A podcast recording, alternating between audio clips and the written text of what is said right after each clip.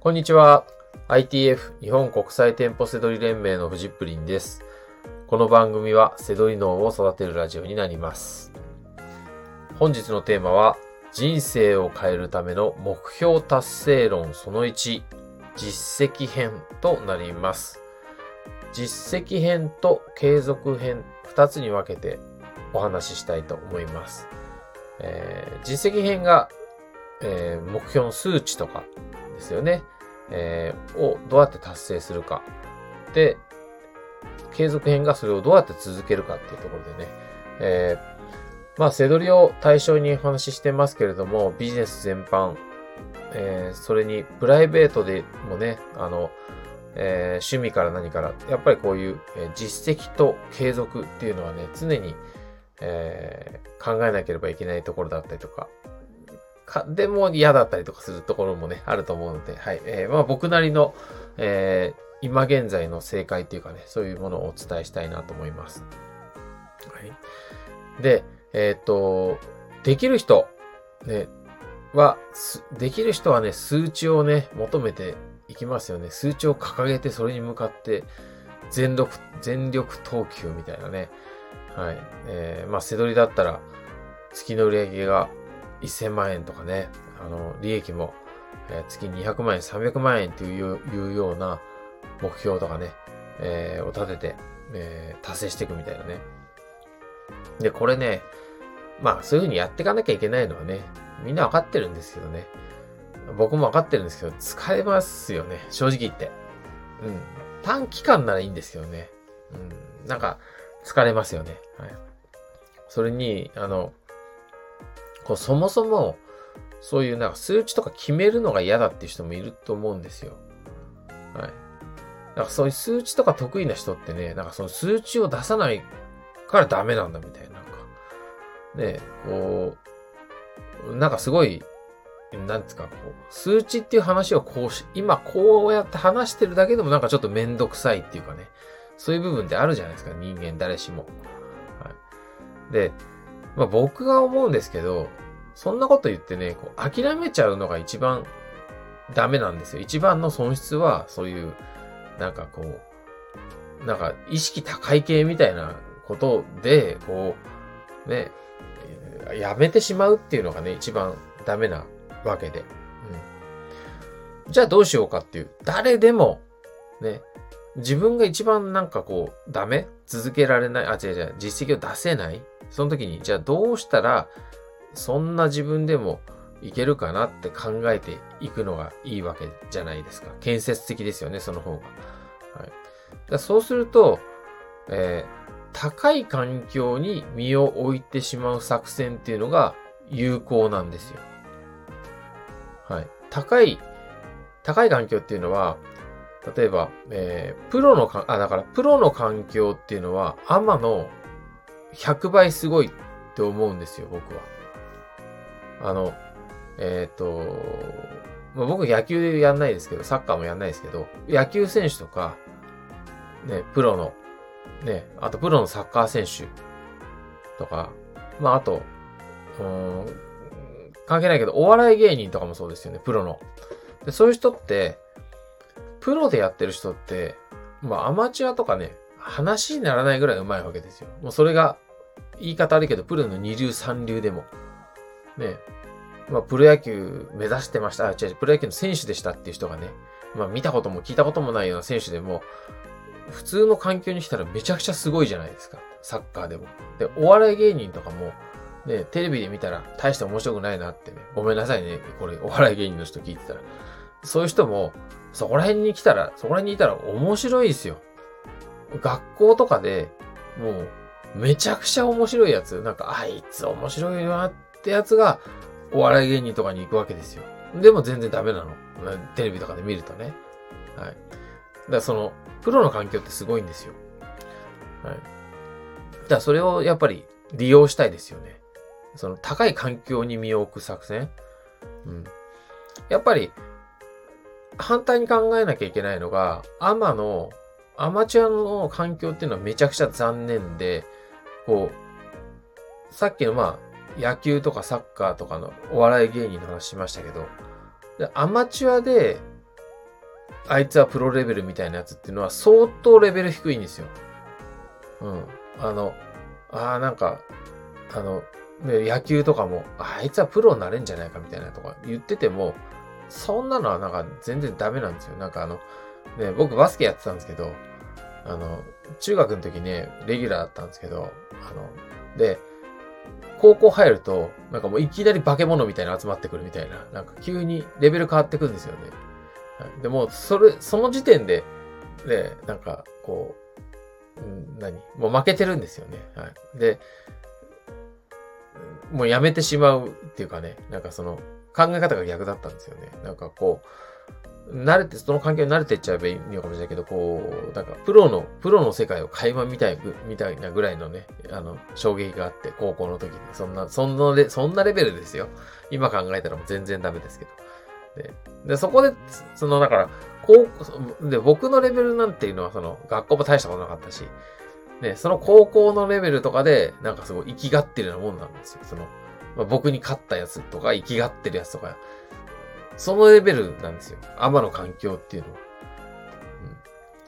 うん。ね、その、やっぱプロと、さっきの言った、こう、プロの三流選手と、アマの、その僕の、何高校の時のあった、その、ね、あの対戦高校のなんか、年上のなんか生きがってるやつ。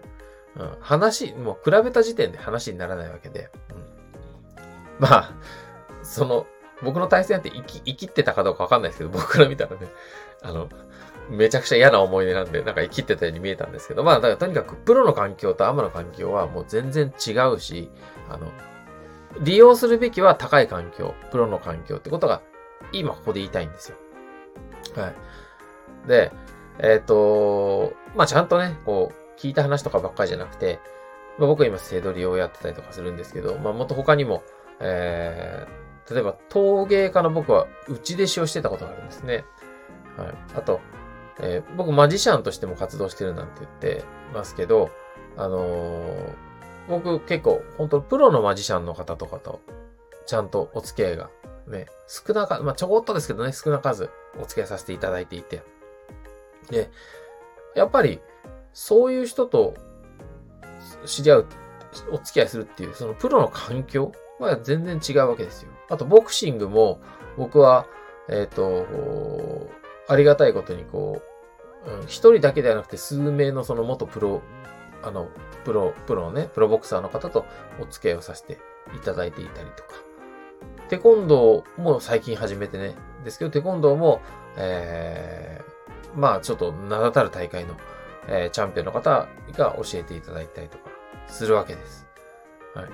で、自慢じゃないですよ、そのね、あの、誰それ知ってるとかじゃなくて。でもその、そういう高いレベルの環境の人たちと一緒に活動していたりとかすると、さっき言ったそのプロの環境の人たちなんで、あの、自然とですね、自分のレベルっていうのは高くなるんですよね。その、うん。アマで陶芸がちょっと上手いなとかっていうレベルじゃなくなるんですよ。あの、マジックとかも。うん。アマチュアのなんかプロレベルっていう人の、ね、っていうのは、やっぱレベル低いんですよね。そのプロの、うん。レベルからしてみたらね。そうそう。そういったところの、その環境に身を置くことで、あの、全然ね、違う結果になるっていうね。そう、そう、まあ、その、こういう作戦ですよね。